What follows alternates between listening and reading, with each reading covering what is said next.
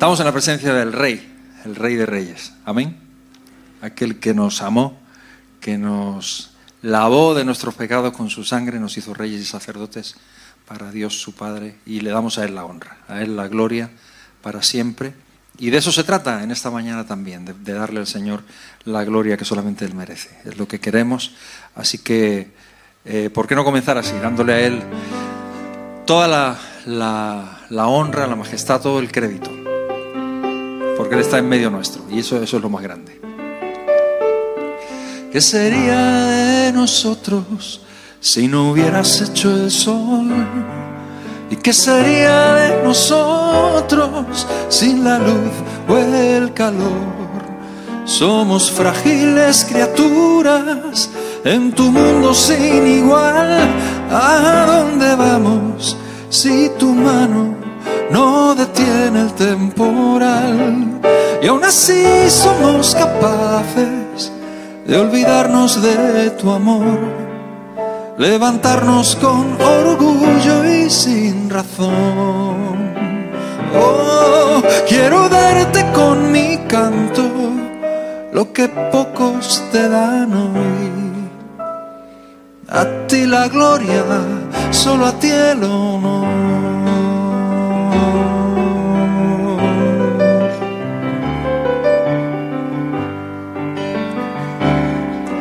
Somos tan inteligentes en nuestra propia opinión, sin embargo tan pequeños ante ti, oh Señor. Ves nuestras limitaciones que nos hacen fracasar y lentamente nos restauras y haces que el sol vuelva a brillar. Y a veces pretendemos en nuestra imaginación ser el gran protagonista de la acción. Oh, ignorando tu presencia, tu cuidado y tu amor. A ti la gloria, solo a ti el honor.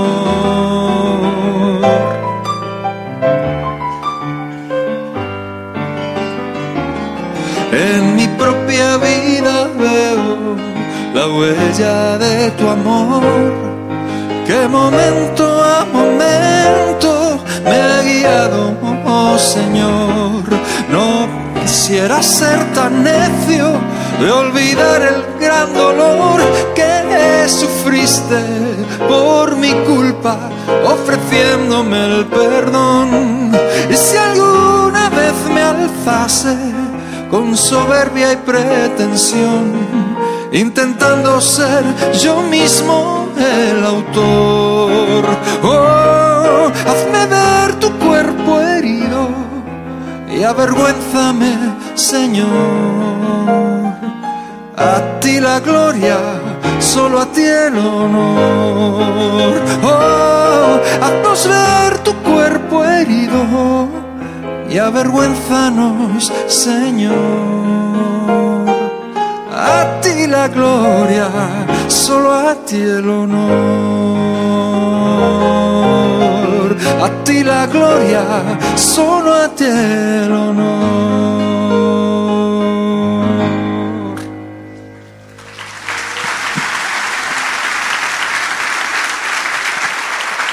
Amén. Solo a Jesús la honra la gloria y el honor para siempre. Porque no hay nadie como Él. ¿Está de acuerdo conmigo que no hay nadie como Jesús? Por más que yo, fíjese que no sé mucho yo de otras, otras religiones. Eh, ahí estudié alguna cosa, pero no, no crean que sé demasiado. Pero sí sé que el cristianismo eh, nos ofrece lo que nadie puede ofrecer. Lo que Jesús ofrece no lo ofrece nadie. No hay nadie que haya... Yo digo, hay que, hay que ser tan políticamente correcto hoy con todo el mundo, ¿no? Y no ofender a nadie, que somos tan cosmopolitas y tan integradores y tan, pues que... Yo tengo muchísimo respeto por todo, por todo, por los musulmanes, por, o sea, por los budistas, yo realmente mucho respeto y mucho... Pero yo lo que digo es que este Mahoma no murió por mí. ¿No? O, ni Buda, Buda tampoco murió por mí. Eh, y Jesucristo murió por mí. Y es importante también que todo el mundo respete y conozca eso y sepa, porque no hay es lo, lo que distingue a Jesús de todos. No hay absolutamente nadie que se pueda comparar con él, que se pueda parar al lado de Cristo y pretender ser su igual. Él no es un líder religioso, él es el esfuerzo de Dios por llegar a nosotros. Es lo que le hace único. Nadie como Jesús. Amén.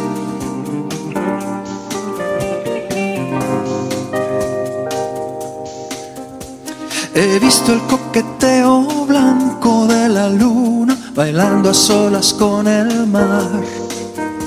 He visto mil atardeceres de fuego que duelen solo de mirar. He visto mil criaturas bellas como el sol y cuerpos increíbles dignos de un pintor. He visto lo que el ser humano puede hacer si hay fuego en su corazón.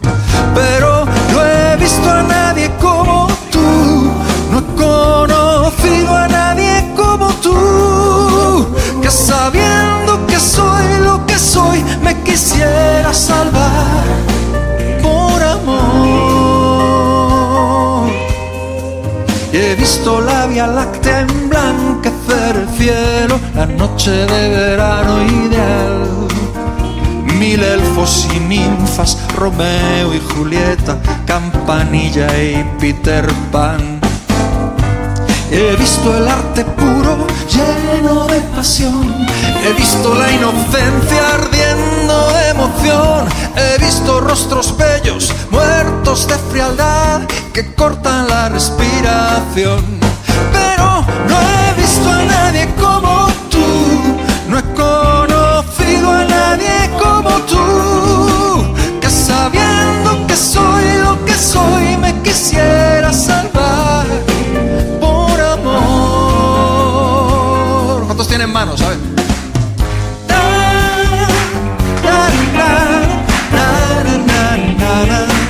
A ver, conmigo.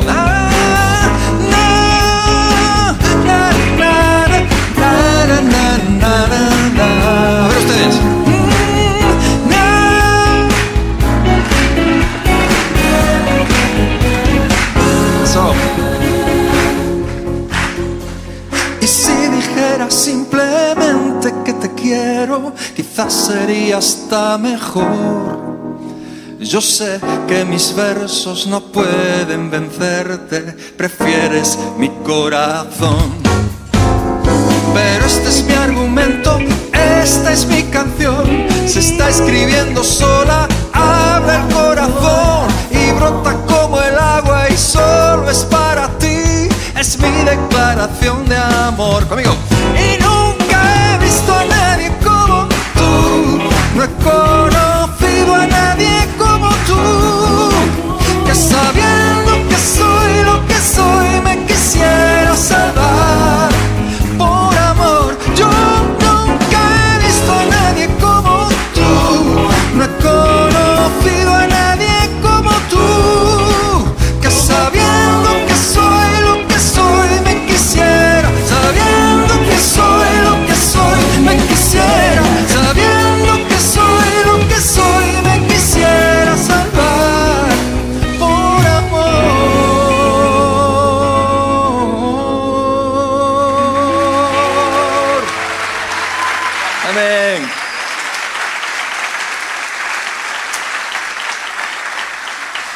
Nadie como Jesús.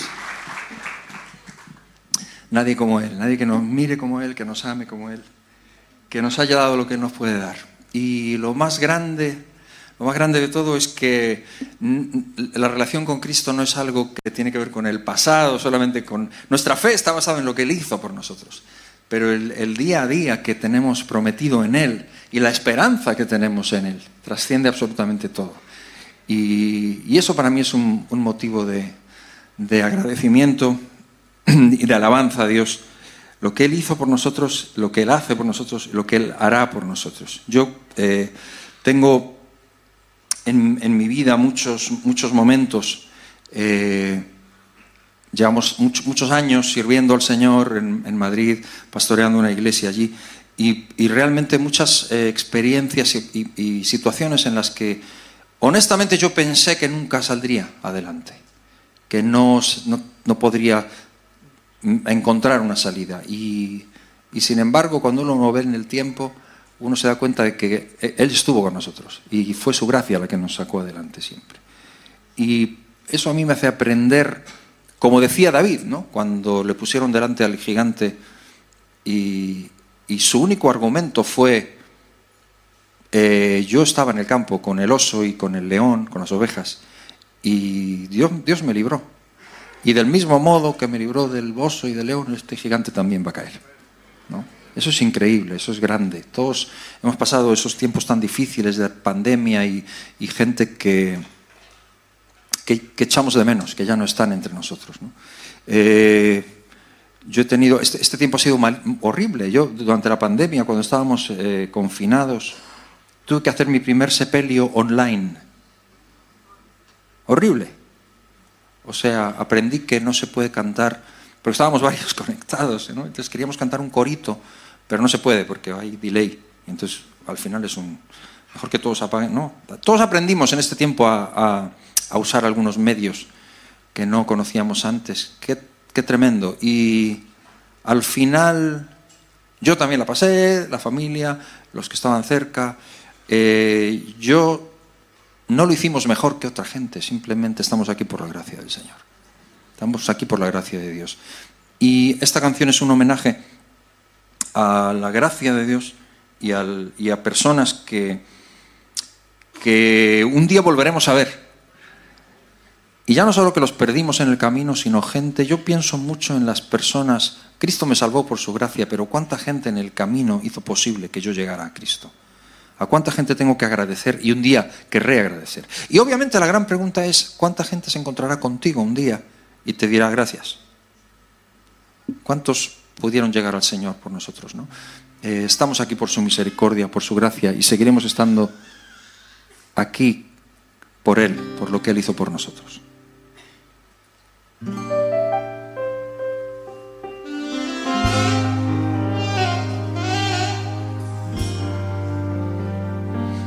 Aquí estamos, con la espada en nuestras manos, todavía. Con algunos años más y alguna herida, pero aún en pie luchando día a día, anhelando verte a ti, aquí estamos, aunque algunos ya no están a nuestro lado, ya el otoño arrasó con el verano. Y el invierno será crudo, pero aquí estamos. La primavera llegará, nuestra barca hizo agua tantas veces la noche. Y si no se hundió jamás fue por tu mano no por nuestra habilidad, sino por tu compasión. Aquí estamos, sabedores de que solo fue tu gracia y conscientes de que siempre habrá mañana. En tu nombre y por la fe, aquí estamos.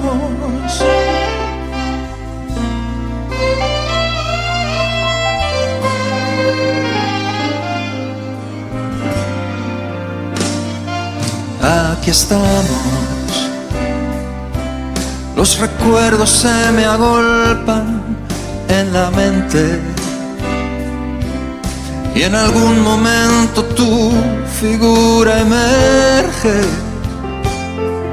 No sé cómo, pero siempre estás presente en el tiempo y el lugar. Aquí estamos nuestro paso aún es firme a tu lado. Nuestros ojos aún te miran caminando. Y casi, casi ya te tocan nuestras manos.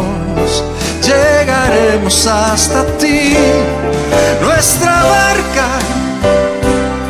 hizo agua tantas veces en la noche. Y si no se hundió jamás, fue no por nuestra habilidad, sino por tu compasión. Aquí estamos, sabedores de que solo fue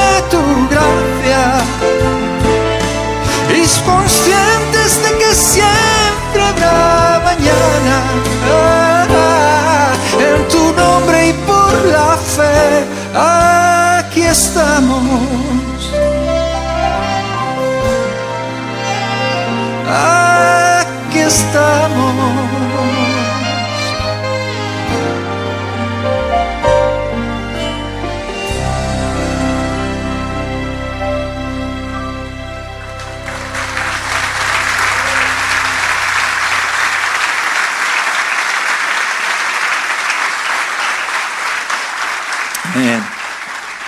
Aquí por la gracia, pura gracia, pura misericordia de Dios. Qué grande, qué grande saber que, que siempre será su gracia la que nos sostenga, venga lo que venga.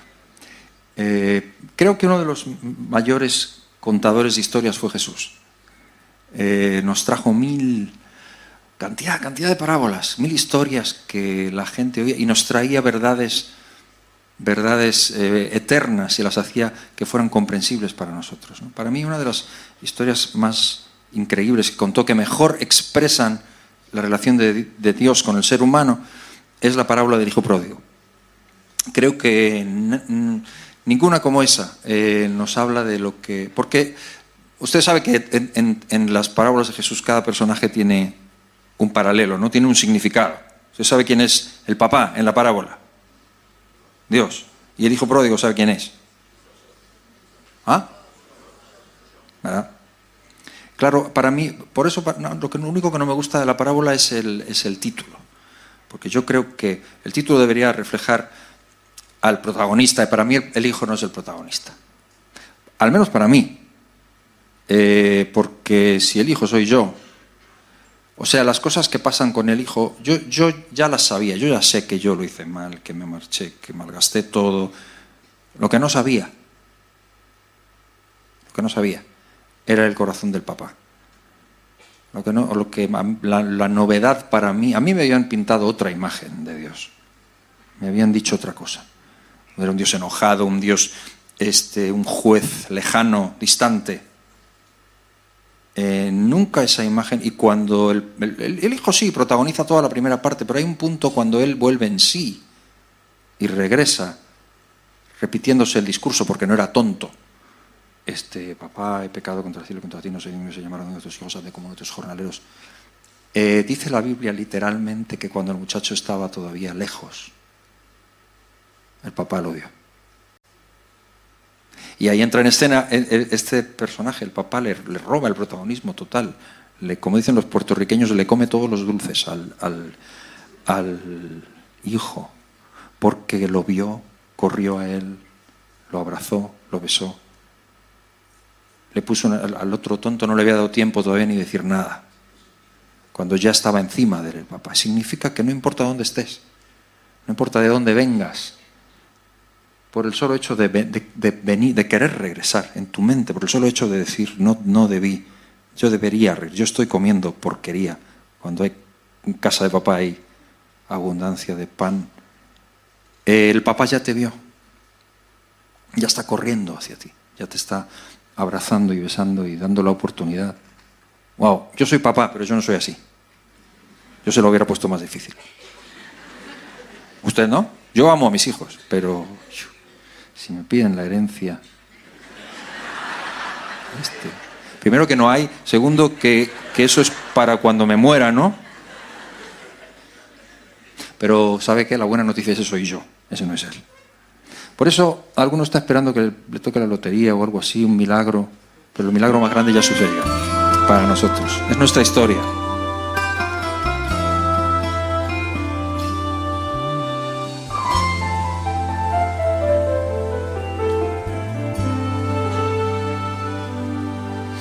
Aún no puedo asimilar lo que me ha sucedido. El milagro más glorioso que yo he vivido. Que después de malgastar lo que no era mío, no he tenido que pagar. Traicioné a aquel que me perdonó la vida. Humillé al que curó toda mi herida. Y en mi huida coseché lo que merecía. Y desvanecido en mi dolor, en algún momento él me encontró. Y he despertado en el redil, no sé cómo. Entre algodones y cuidados de pastor y antes de poder hablar de mi pasado, me atraviesan sus palabras y su voz. Que él se alegra tanto de que haya vuelto a casa. Que no piense, que descanse, que no pasa nada y dormido en su regazo lo he sabido. Tengo vida, tengo dueño y soy querido.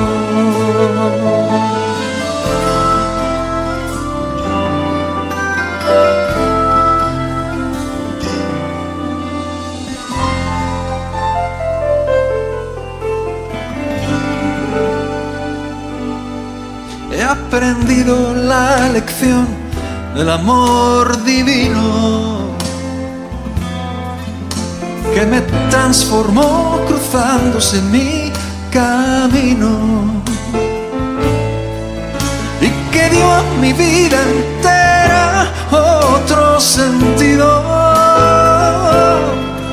otra meta y otro fin.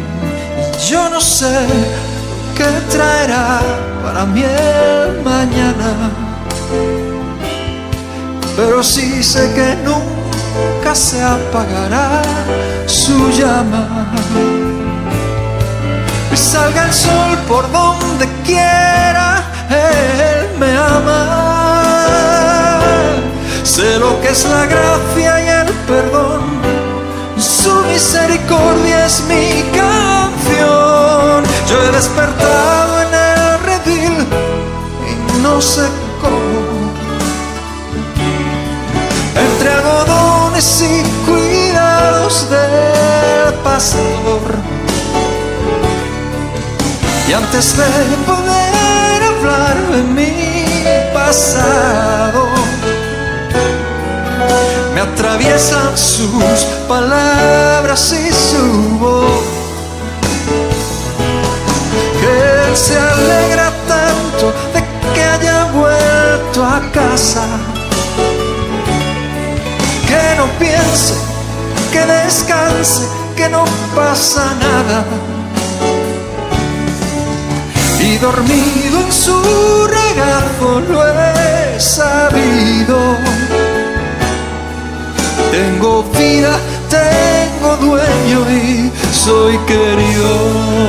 Oh, he despertado no sé tu historia, cántalo conmigo. Entre algodones y cuidados del pastor. Y antes de poder hablar de mi pasado, me atraviesan sus palabras y su voz.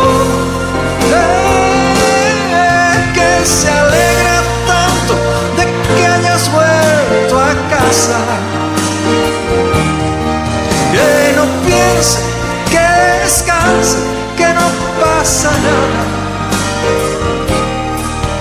Y dormido en su regazo lo he sabido. Tengo vida, tengo dueño y soy querido.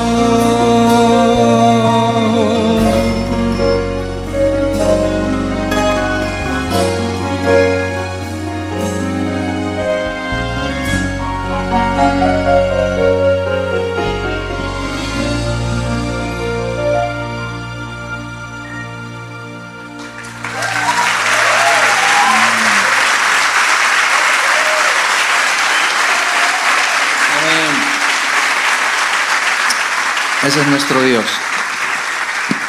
Ese es nuestro Dios. Que nos dio absolutamente todo, todo lo que tenemos en Cristo Jesús. Amén. Amén. Les invito a abrir sus Biblias conmigo. Vamos a, mirar algo en la palabra del Señor en esta mañana, en Efesios, eh, en el capítulo 1.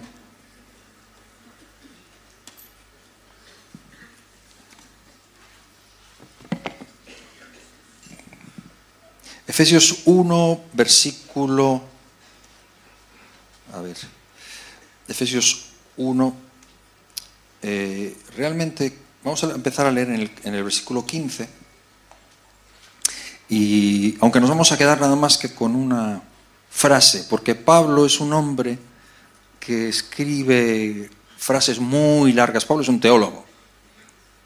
Y es imposible que aquí hablemos. Quiero leer el párrafo por contexto, pero para que ustedes vean, van a ver que en nueve versículos no hay, no hay un solo punto. Es un párrafo en el que, si no fuera por las comas, uno no sabría ni dónde respirar. Efesios 1.15, por esta causa también yo, habiendo oído de vuestra fe en el Señor Jesús y de vuestro amor para con todos los santos, no ceso de dar gracias por vosotros, haciendo memoria de vosotros en mis oraciones, para que el Dios de nuestro Señor Jesucristo, el Padre de Gloria, os dé espíritu de sabiduría y de revelación en el conocimiento de Él, alumbrando los ojos de vuestro entendimiento. Nos vamos a quedar con esa frase, ¿ok? ¿Podemos repetirla, la del 18? Alumbrando los ojos de vuestro entendimiento. ¿Podemos decir juntos? Uno, dos, tres. Alumbrando. Ok, de eso vamos a hablar.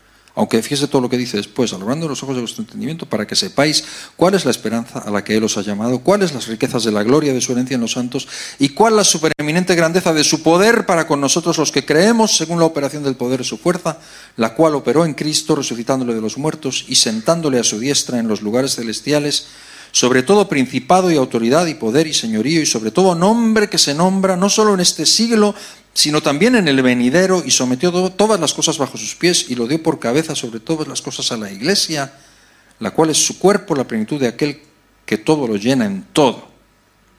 O sea, Pablo está hablando aquí de muchísimas cosas, de la plenitud de, Cristo, de- del espíritu de sabiduría, de revelación, del conocimiento, la supereminente grandeza del poder, la herencia de los santos, la esperanza, Cristo resucitado de los muertos, los principados, las autoridades, las potestades, que Cristo es la cabeza de la iglesia. O sea, mu- muchos, muchos, muchos tópicos dicen ahora, ¿no?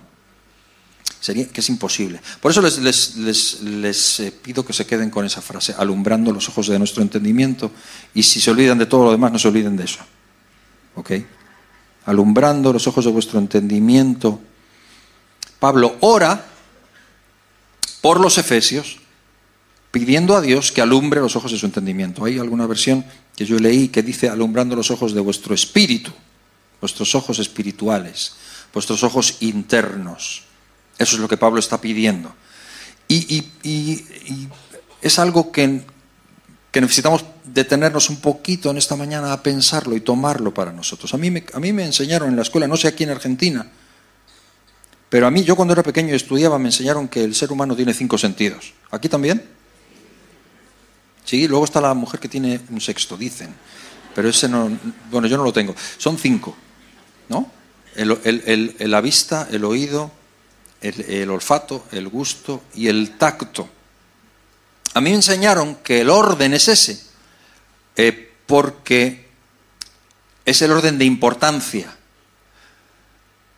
O sea, de, eh, orden de más a menos en cuanto a la relevancia que tiene sobre nuestra vida, el impacto que tiene sobre nuestras, sobre nosotros mismos. Eh, está, por lo visto, estadísticamente probado que de lo que la vista es el, es el sentido más relevante o más influyente para nosotros. No que sin vista no se pueda vivir, pero sí que es el que más nos, nos influencia. De todo lo que vemos, retenemos un porcentaje muy alto.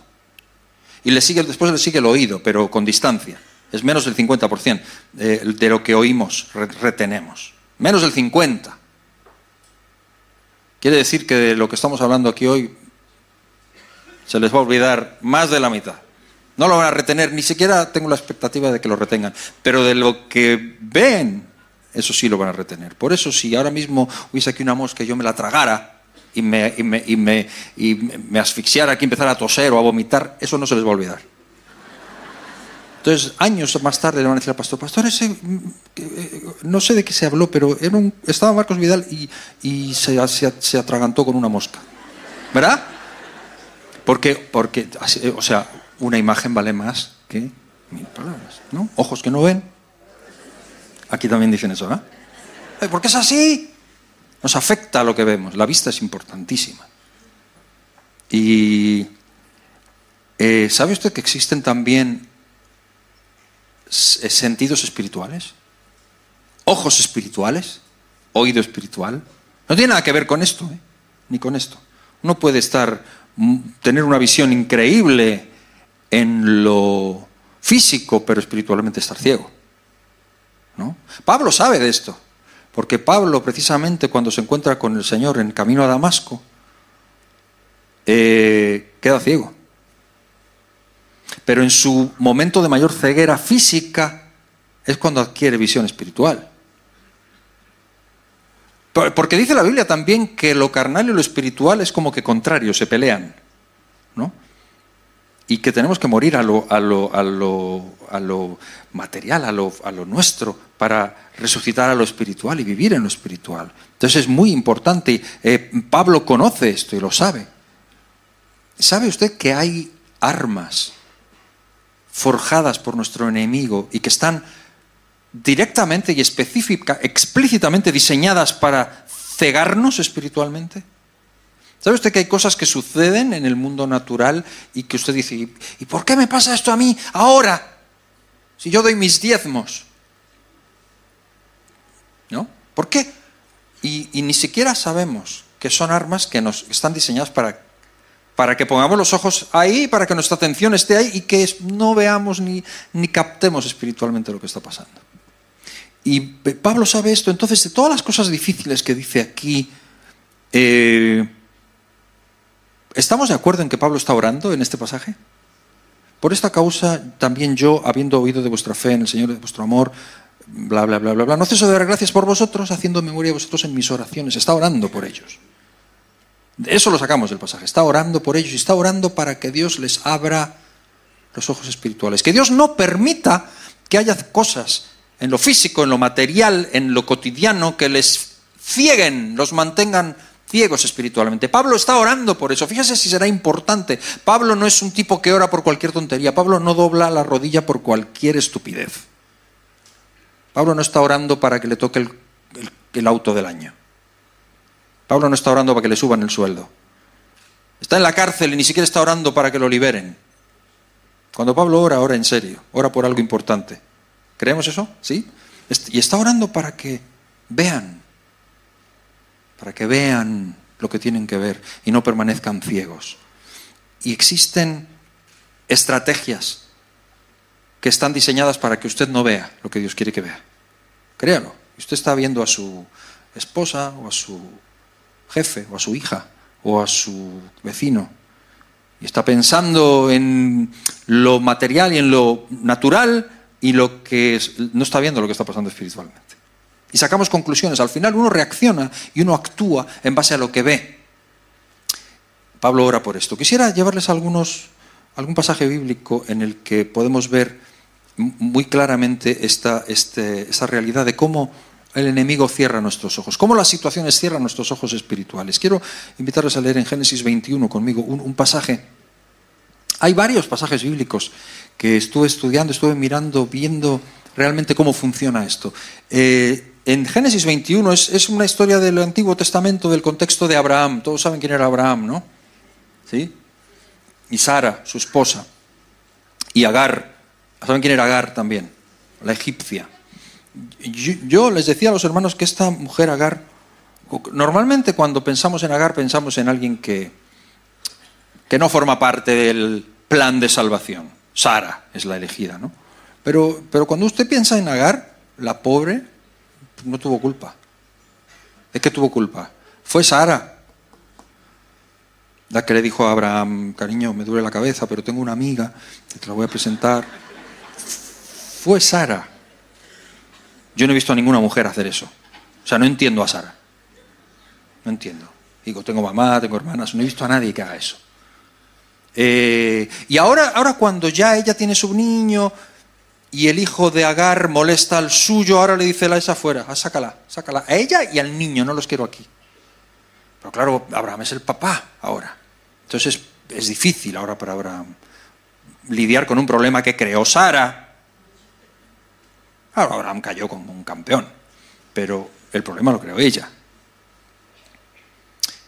Y, lo que vamos a leer es justo en ese momento, porque él ora, él ora y dice, Dios mío, ¿qué hago? Y Dios le dice, escúchala, sácala saca a Agar y al niño. Y Abraham, obedientemente, hombre obediente. Eh, Génesis 21, 14 dice, entonces Abraham se levantó muy de mañana y tomó pan y un odre de agua y lo dio a Agar poniéndolo sobre su hombro y le entregó el muchacho y la despidió. Y ella salió y anduvo errante por el desierto de Beerseba. Y le faltó el agua del odre y echó al muchacho debajo de un arbusto y se fue y se sentó enfrente a distancia de un tiro de arco porque decía, no veré cuando el muchacho muera. Me gustaría que sintiera esta... Esto es una tragedia, ¿ok? Espero que este pasaje produzca en usted lo que produjo en mí. Es una tragedia. Hablamos ligeramente de Agar, pero esta mujer está en un punto muy, muy, muy límite. Cuando ella se sentó enfrente el muchacho alzó su voz y lloró. Versículo 17. Y oyó Dios la voz del muchacho y el ángel de Dios llamó a Agar desde el cielo y le dijo, ¿qué tienes, Agar? No temas, porque Dios ha oído la voz del muchacho en donde está. Levántate, alza al muchacho y sosténlo con tu mano porque yo haré de él una gran nación. ¿Está conmigo en el versículo 19? Mire lo que dice. Entonces Dios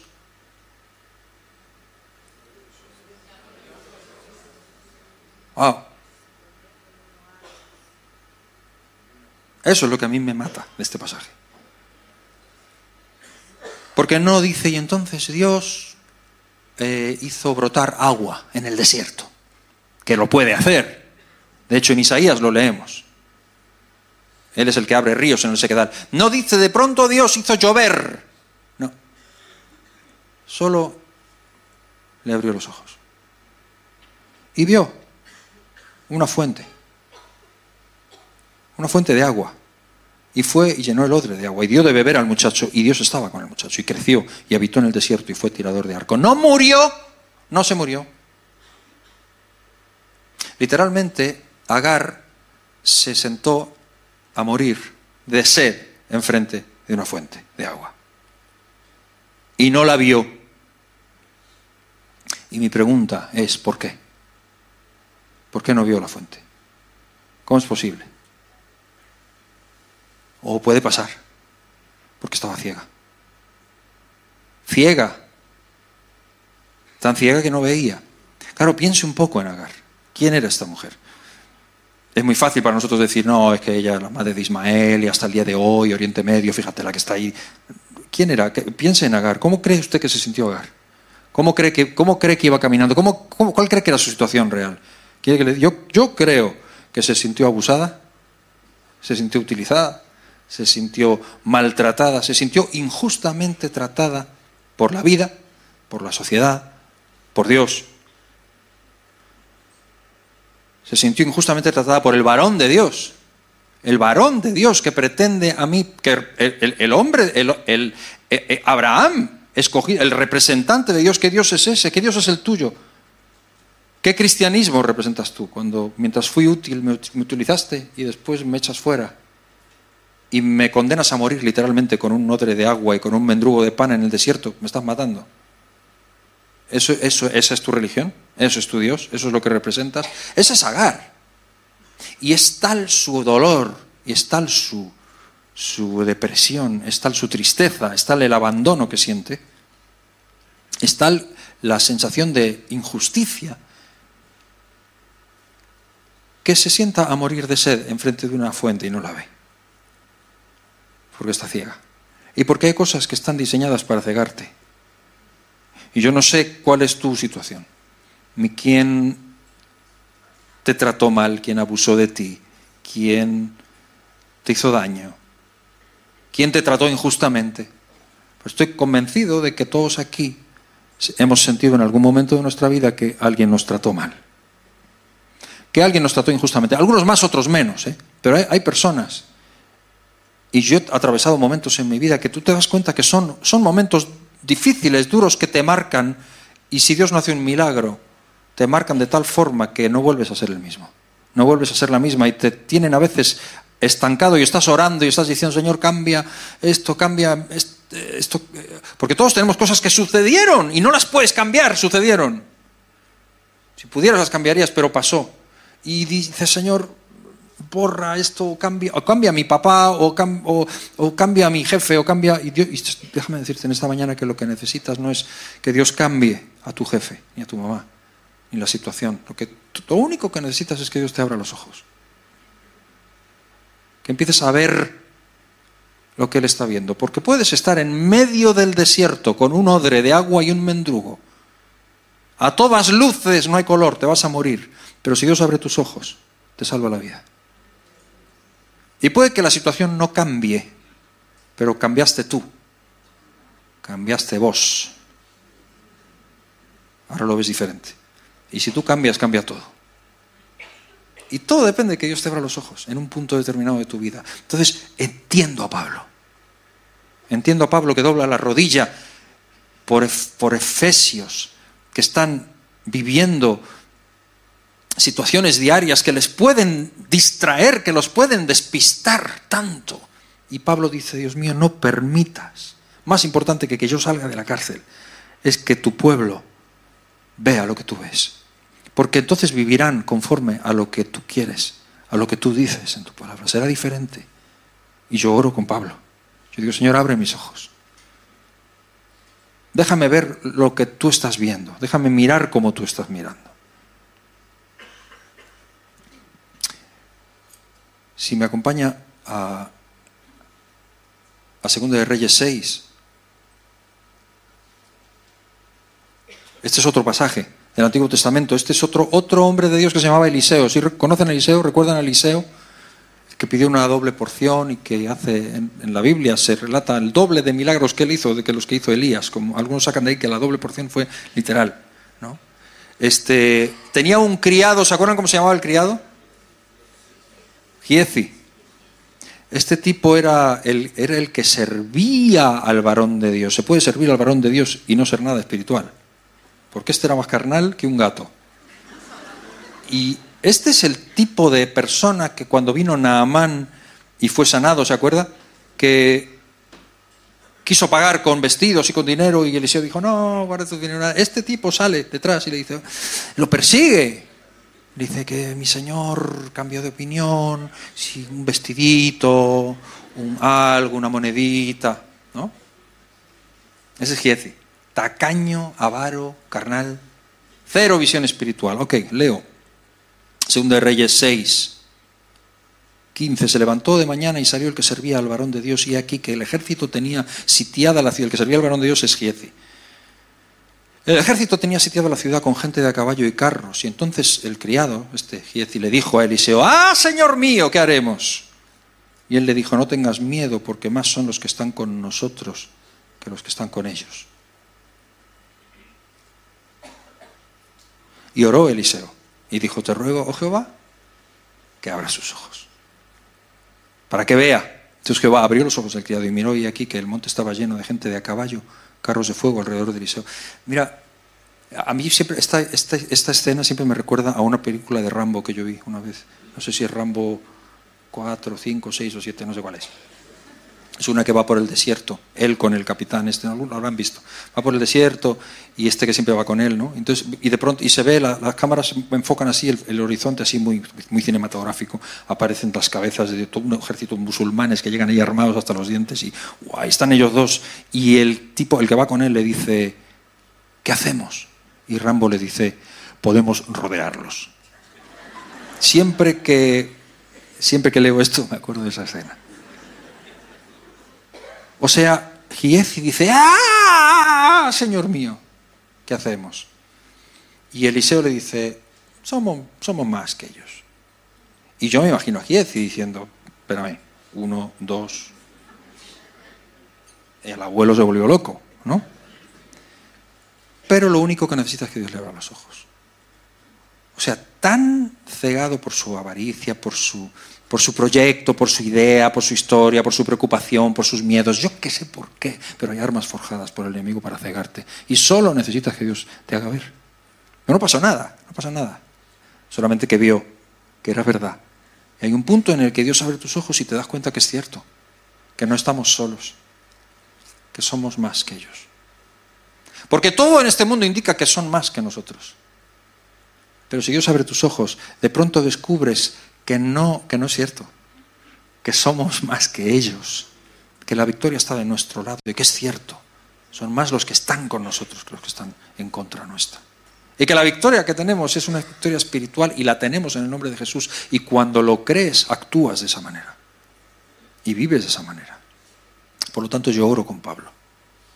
Y yo digo, Señor, abre mis ojos, no permitas que la situación de Argentina, la situación de España, la situación política, la situación mundial, la ideología, el momento que estamos viviendo me haga a mí pensar que somos menos. Me haga a mí pensar que al final tenemos que de alguna manera mm, rebajar los estándares para no ofender tanto y no parecer tan raros y hacer un poquito con... No es cierto. Necesito ver como el Señor ve. Porque eso me va a hacer vivir como Él quiere que yo viva. Termino. Dos hombres descendían, no vamos a leerlo, pero cuando llegue a su casa, léalo. Léalo. Mateo 24. Dos hombres descendían de Jerusalén a Emaús. Y en el camino un tercero se unió a ellos. ¿Lo ha leído?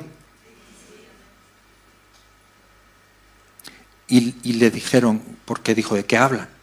Y ellos dicen, pues tú, tú debes ser extranjero, debes ser forastero si no te has enterado de lo que ha pasado últimamente. Y traía las, traía las señales en las manos. Fíjate si sabía lo que había pasado. Tú debes ser. Y entonces empiezan a hablar. Y hablan y hablan y hablan. Dice que les abrió la palabra. Y su corazón arde. Pero no le ven. ¿No te pasa eso a veces? Que nuestro corazón arde. Estamos en el culto, el pastor está predicando y la palabra sale y tu corazón arde, pero no terminas de verlo. No, no sabes. Eh, quisieras. Y, les va abriendo la palabra. Dice que les habló desde el comienzo hasta el final todas las cosas y les revela la verdad y, tienen algo, hay un fuego, hay algo, eh, pero no saben qué es. Y llegan a la casa, yo siempre digo que es el único pasaje, único lugar en el que Jesús fingió, porque dice literalmente que hizo como que iba más. Mentira, estaba allí por ellos a donde se le había perdido a él, en Emaús, ni más para allá. Y entonces le dicen, quédate con nosotros. Se hace tarde, el día declinado, como si se preocuparan por él, no, no te vaya a salir algún bandido. Mentira también, lo que pasa es que ardía su corazón. No querían perderlo. Quédate. Sigue hablándonos al menos, ¿no? Dice la Biblia que cuando se sentó a la mesa y partió el pan, de pronto pronto lo vieron. Y fue un instante, pero ese instante sirvió para que volvieran a Jerusalén. Dos centellas aquella noche. No sé cuánto tardaron en llegar a Emaús, pero te digo que no tardaron, tardaron bien poco en volver. Porque corrieron, porque, porque ahora ya no era que su corazón ardía, le habían visto. Y eso cambió todo. Cambió todo. Mira que les explicó por el camino, ¿eh? no entendieron nada, pero cuando lo vieron, wow. Y solo para encontrarse con otros que decían que también lo habían visto.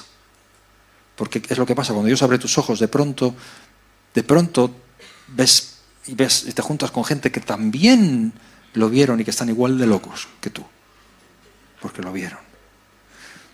Entonces Pablo está en la cárcel con el pie en el cepo y no está diciendo, Señor, toca el corazón de César, reprendo. No. Está reprendiendo, está orando, Señor, abre los ojos de mis hermanos y que en este tiempo seamos capaces de ver lo que tú quieres que veamos. ¡Wow!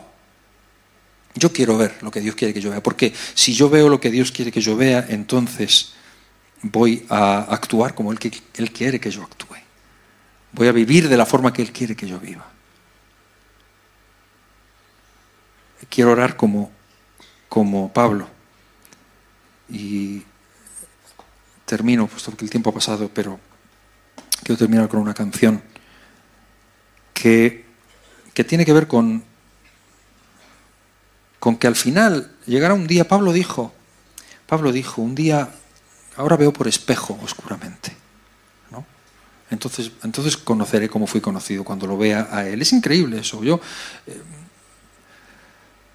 lo que Pablo quería decir, porque cuando los, espejos que tenían entonces no eran como ahora. Yo en casa de Nelson hay un espejo y me veo bien, hasta me puedo peinar. El espejo normalmente refleja tu imagen muy bien, pero en aquel tiempo no. En aquel tiempo no eran espejos tan pulidos como ahora, era a lo mejor una plancha de algún tipo de metal que reflejaba una imagen vaga y deformada. Por eso dice Pablo, ahora veo como por espejo. Más me hago la idea, pero no, veo, no lo veo claro. Un día lo veré claro. Un día veré como lo veré, lo veré. Conoceré cómo fue. ¿Sabes tú lo que es eso? Conocer cómo fuimos conocidos. Ver al Señor Jesucristo es la realización máxima de todos tus sueños. Te digo, cuando lo veas a Él, no hay preguntas. No hay más preguntas, señoría. Ya, se acabó. Cuando lo ves a Él, ya lo has visto todo. ¿Qué más quieres ver? Ya. Eh, Dios nos ha permitido por su Espíritu, y esta es la oración de Pablo, que aún viviendo aquí, en este tiempo, nunca entenderemos todo, pero hay momentos que Dios te permite ver su gloria, ver algo de lo que Él tiene para ti y que lo que estás viendo no vale, no es tan real, no es tan real. Perdónenme la paréntesis medio profano. ¿Conocen una película que se llama Una mente maravillosa? Me encantó esa película. El que no la haya visto, pero me encanta porque el tipo vive viendo personas que sabe que no son reales. Y tiene que ignorarlas. Tú y yo somos llamados a vivir en una dimensión viendo al invisible. Eso nos cambia. Y un día le veremos cara a cara. ¿Ok? Cerramos nuestros ojos y lo cantamos. Amén.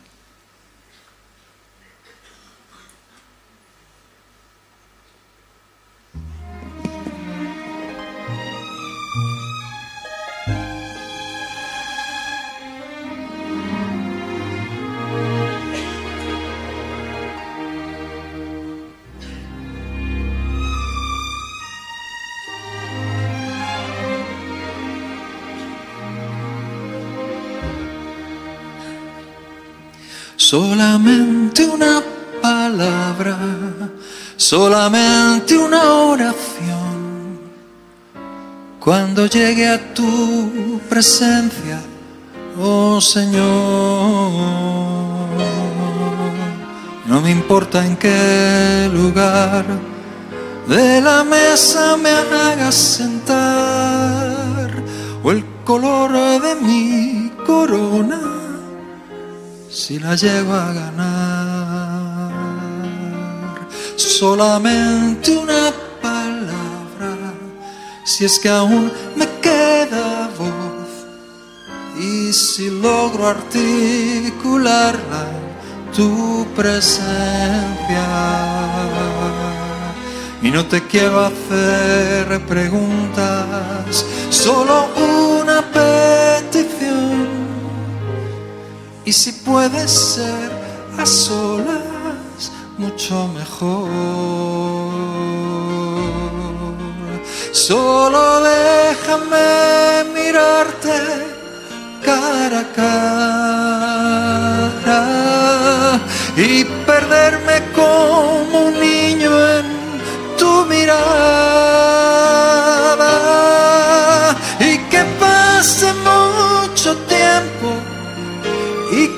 nadie diga nada, porque estoy viendo al maestro cara a cara.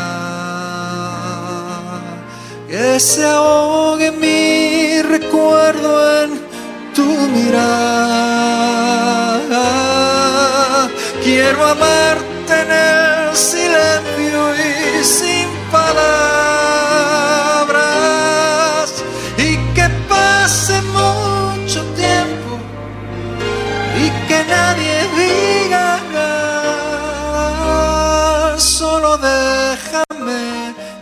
Mirarte cara a cara.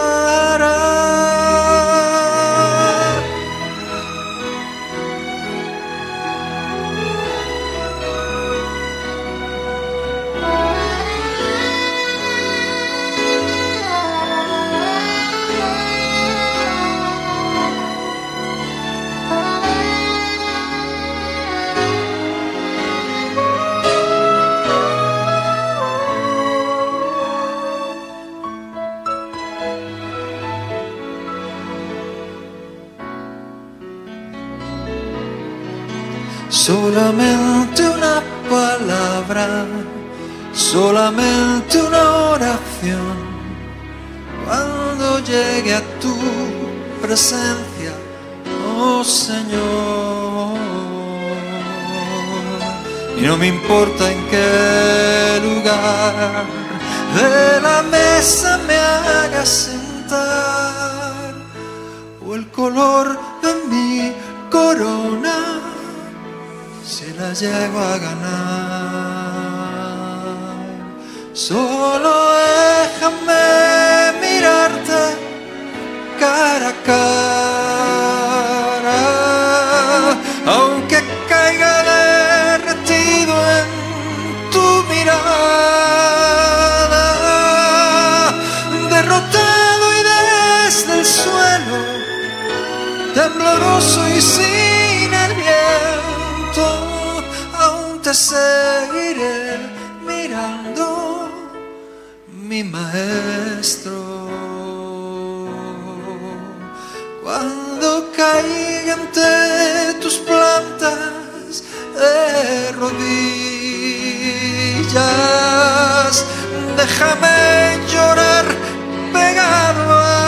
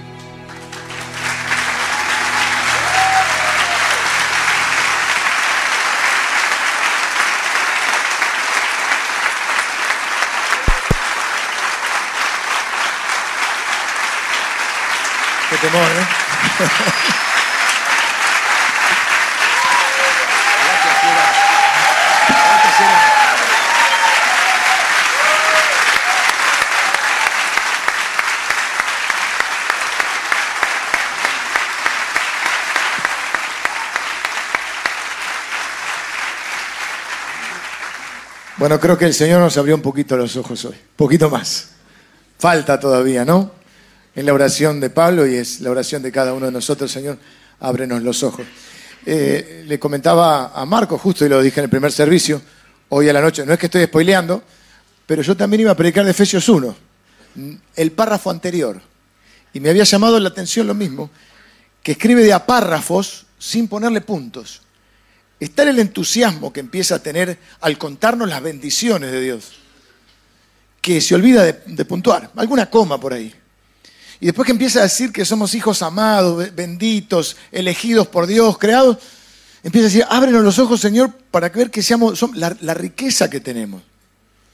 Y yo pensaba, este tipo está en la cárcel y le está escribiendo a una iglesia en Éfeso, como esta iglesia, donde seguramente hay gente que está enferma y hay gente que, que no le alcanza el dinero y hay gente que está complicada en el matrimonio y hay gente que tiene, eh, no sabe cómo va a ser para salir de esa situación que está viviendo.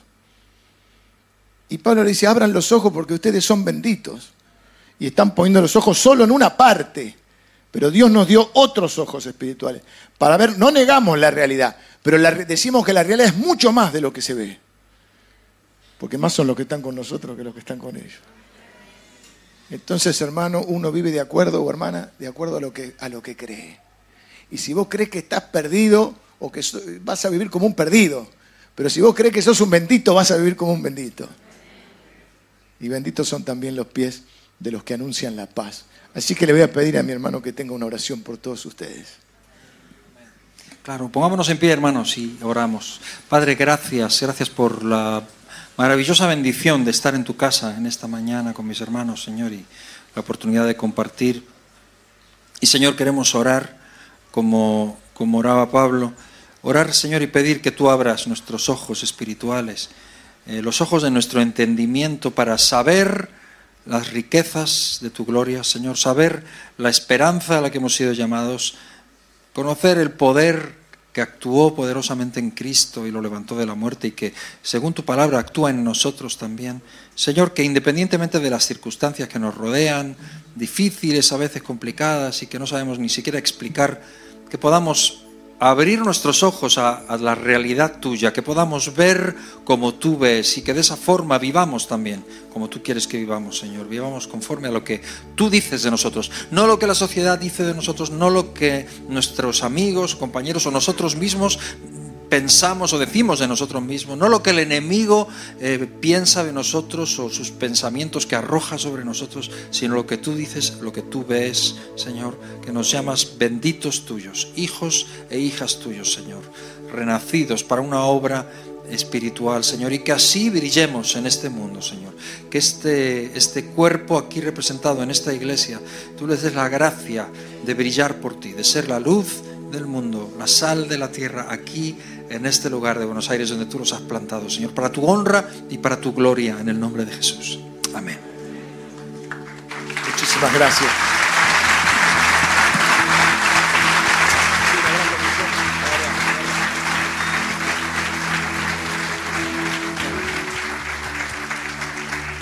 Bueno, nosotros nos vamos a, dar un gusto más, vamos a bendecirnos mutuamente, vamos a cantar la bendición. Así se despedía el pueblo de Dios cuando salía de la casa del Señor. Vamos a traer nuestras ofrendas al Señor, vamos a bendecirlo. va a saludar dos minutos porque tiene que ir luego a otra iglesia, así que vamos a, liberarlo, pero bueno, eh, vamos ahora a bendecir al Señor, vamos a bendecir a nuestro hermano. Te bendecimos, Marcos. Eh, sabemos que sos bendito donde vas, llevando la palabra, con esa música preciosa que el Señor te ha puesto. Gracias a mis hermanos también que han hecho todo el esfuerzo para traerlo, para combinar. Muchas gracias, realmente hemos sido muy bendecidos. Realmente, realmente ha sido un día de mucha bendición. Me siento muy bendecido. Espero que todos también. Vamos a bendecir a nuestras familias, a nuestros hermanos eh, y, a, y a la gente que está cerca y que amamos. Traemos nuestras ofrendas y luego que el Señor te bendiga, que tengas una linda semana. Si no te veo hoy a la noche y si no nos encontramos hoy a las 19.